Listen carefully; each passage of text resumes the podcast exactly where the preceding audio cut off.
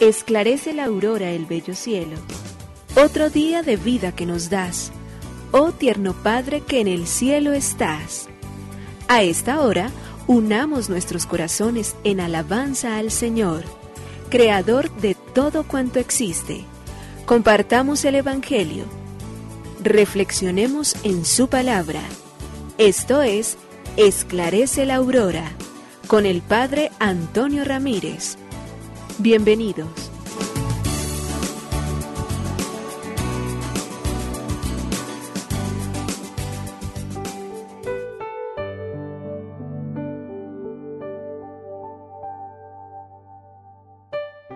Bueno, muy buenos días. Hoy es sábado 30 de abril del año 2022.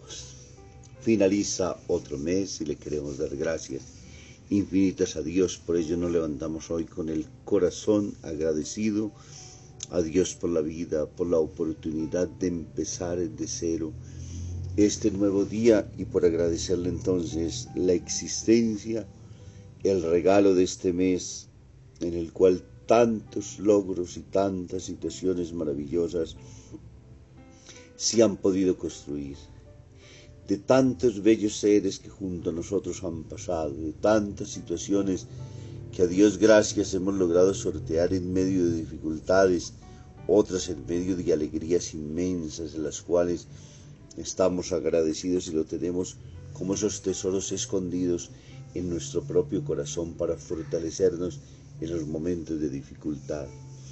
Por todas esas caricias, por todos esos sueños vividos y compartidos con seres que amamos, por todas esas situaciones en las cuales hemos sentido y experimentado siempre la cercanía de ese Dios que nos ama, de esa fuerza que Él mismo nos concede, de esas familias, la familia que cada uno de nosotros tiene, por el pan que nunca ha faltado en nuestras propias mesas y sobre todo porque nos ha regalado la oportunidad del trabajo para levantarnos a conseguirlo y que llegue honestamente a nuestras propias mesas. Gracias Señor por todo ello. Gracias Señor por esa bondad tuya.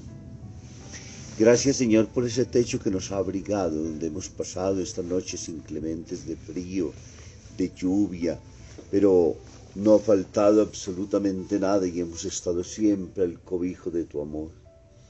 Hay gente que sufre tristemente por las precariedades, a veces de la vivienda u otras porque carecen totalmente de ellas, mientras yo tengo que agradecerte y solidarizarme con aquellos que no la tienen. Por ello te pido, Señor, hoy, para que tengas bondad y tengas misericordia para con ellos, pero ante todo para que nos des a nosotros la gran capacidad de siempre de poder vivir y compartir con los que más lo necesitan.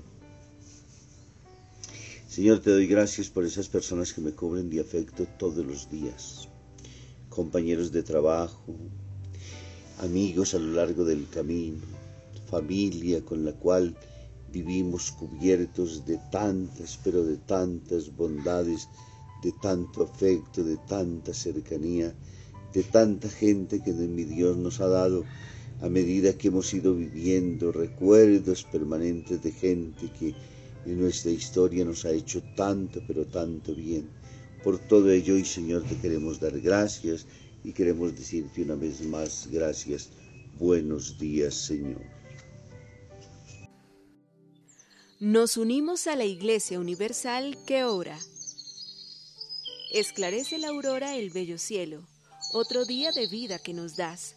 Gracias a Dios, Creador del universo, oh tierno Padre que en el cielo estás. Nuestras voces unimos al concierto que el universo eleva ya en tu honor. Desde la tierra al cielo más profundo, tierno Padre magnífico hacedor, conserva nuestras almas sin pecado, a nuestro cuerpo da fuerza y salud, y nuestra mente ilumina piadoso con un rayo benéfico de luz. Por nuestra amada patria suplicamos, por la iglesia elevamos oración, por nuestros amados padres y familia, siempre dichosos los hagas tú, Señor. En tu santo nombre, comenzamos este día de vida que nos das. Haz que lo acabemos santamente, oh Padre nuestro que en el cielo estás.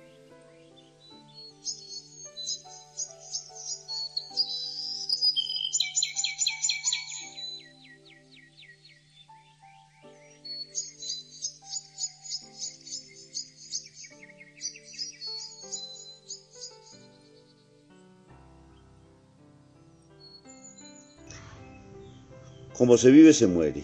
Sócrates se disponía a beber la cicuta en cumplimiento de la sentencia que le había condenado a muerte. En ese momento, uno de sus discípulos le ofreció un lujoso y rico manto para que se cubriera en tan solemne y trágica ocasión.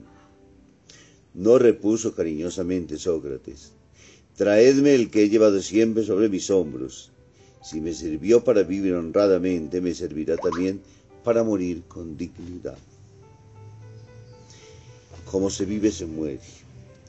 Una de las frases que desde pequeño aprendí a escuchar y siempre me motivó, me llevó y siempre hizo durante todo el tiempo que estuviera presente, pendiente y que caminara continuamente buscando siempre responder y volver a reencontrarla y tomar conciencia de ella cada vez más es darnos cuenta de que no nos preparamos para morir. Es decir, no es el último momento, es el efecto y es la consecuencia lógica de todo lo que hemos hecho a lo largo de nuestra vida, a lo largo de nuestros años. Nuestra vida que se convierte en hábitos, porque esos pensamientos van llegando veloces, pero se van quedando en nosotros y se van convirtiendo en acciones completas, es lo que nos lleva precisamente a vivir con ellos. Y por ello Sócrates nos enseña vivir con dignidad para morir con la misma altura, con la misma grandeza, con la misma consecuencia lógica con la cual es necesario hacerlo siempre, todos los días, conscientes de que esa responsabilidad que llevamos de ser nosotros mismos y de amar esta vida, de servir y de caminar con ella, tiene que llevarnos también al final con la misma tranquilidad del camino. Lectura del Santo Evangelio según San Juan, capítulo 6, versículo del 16 al 21. Al atardecer del día de la multiplicación de los panes, los discípulos de Jesús bajaron al lago, se embarcaron y empezaron a atravesar hacia Cafarnaúm. Ya había caído la noche y Jesús todavía no los había alcanzado. Soplaba un viento fuerte y las aguas del lago se iban encrespando. Cuando habían avanzado unos cinco o seis kilómetros, vieron a Jesús caminando sobre las aguas, acercándose a la barca y se asustaron. Pero él les dijo, Soy yo, no tengan miedo. Ellos quisieron recogerlo a bordo, pero enseguida la barca tocó tierra, en el lugar a donde se dirigían. Palabra del Señor. Gloria a ti, Señor Jesús. El Evangelio de Juan, el capítulo sexto, versículos del 16 al 21, hoy entonces nos muestra cómo una vez que el milagro ha acontecido de la multiplicación de los panes, los discípulos se marchan y comienzan una travesía. Jesús se ha quedado solo orando. Y al amanecer, en las primeras horas del día, entonces los alcanza y mientras llega encuentra que hay un viento que sopla fuerte y el lago se está encrespando. Es lógico que en medio de esa situación y circunstancia cualquier ser humano, incluidos los discípulos, se asuste. Estar en medio del agua, en medio de la noche, cuando todavía no se alcanza a ver tranquilamente, Claro que dentro de nosotros aparece de inmediato entonces ese estado de desasosiego, esas situaciones complejas en las cuales no sabemos hacia dónde mirar ni dónde poner nuestros ojos. Jesús entonces se acerca caminando sobre el agua y ellos ahora, en medio de ella, de esa situación, acaban de asustarse muchísimo más profundamente. Y la pregunta que nos podemos hacer a lo largo de este camino es, los discípulos no conocían lo suficientemente a Jesús, por ello no lo encuentran.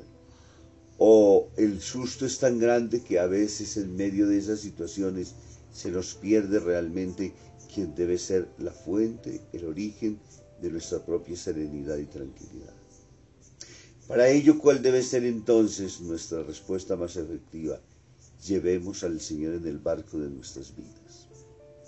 La vida es un barco donde hay que caminar en medio de tormentas, en medio de incertezas, en medio de inseguridades, en medio de todos esos momentos de cansancio, de aturdimiento, cuando tenemos la impresión de que nos hundimos, que nuestros sueños se acaban, que nuestras certezas se derrumban, que miramos alrededor y no hay absolutamente a nadie, que nos sentimos solos, completamente solos, quizás en medio de una enfermedad, en la situación de prueba sin trabajo, en todas esas cosas que sabemos bien que limitan nuestra propia vida y que nos llenan de un miedo impresionante. Llevar a Jesús y creer en Él es poder volver los ojos y decir, Señor, estamos en tus manos, hacemos lo que humanamente nosotros podemos, pero sabemos y tenemos la certeza, no nos dejarás perecer. No dejarás que nuestra barca se hunda. No dejarás que esta noche termine por arruinarnos. No permitirás que el hambre termine por vencer nuestra propia existencia. Porque creemos en ti, porque como Padre bueno te ocuparás de nosotros. Si acabas de realizarlo ahora con el milagro extraordinario, donde multiplicaste los panes y donde estuviste cercano a nuestra necesidad material, con muchísima mayor certeza estaremos convencidos de que ahora entonces encontraremos en este camino también en medio de esta alta mar, de este mar agitado, encrespado, de esta barca movida por las olas que van y vienen, de todo lo que está sucediendo, tú estarás junto a nosotros y nos darás la fuerza suficiente.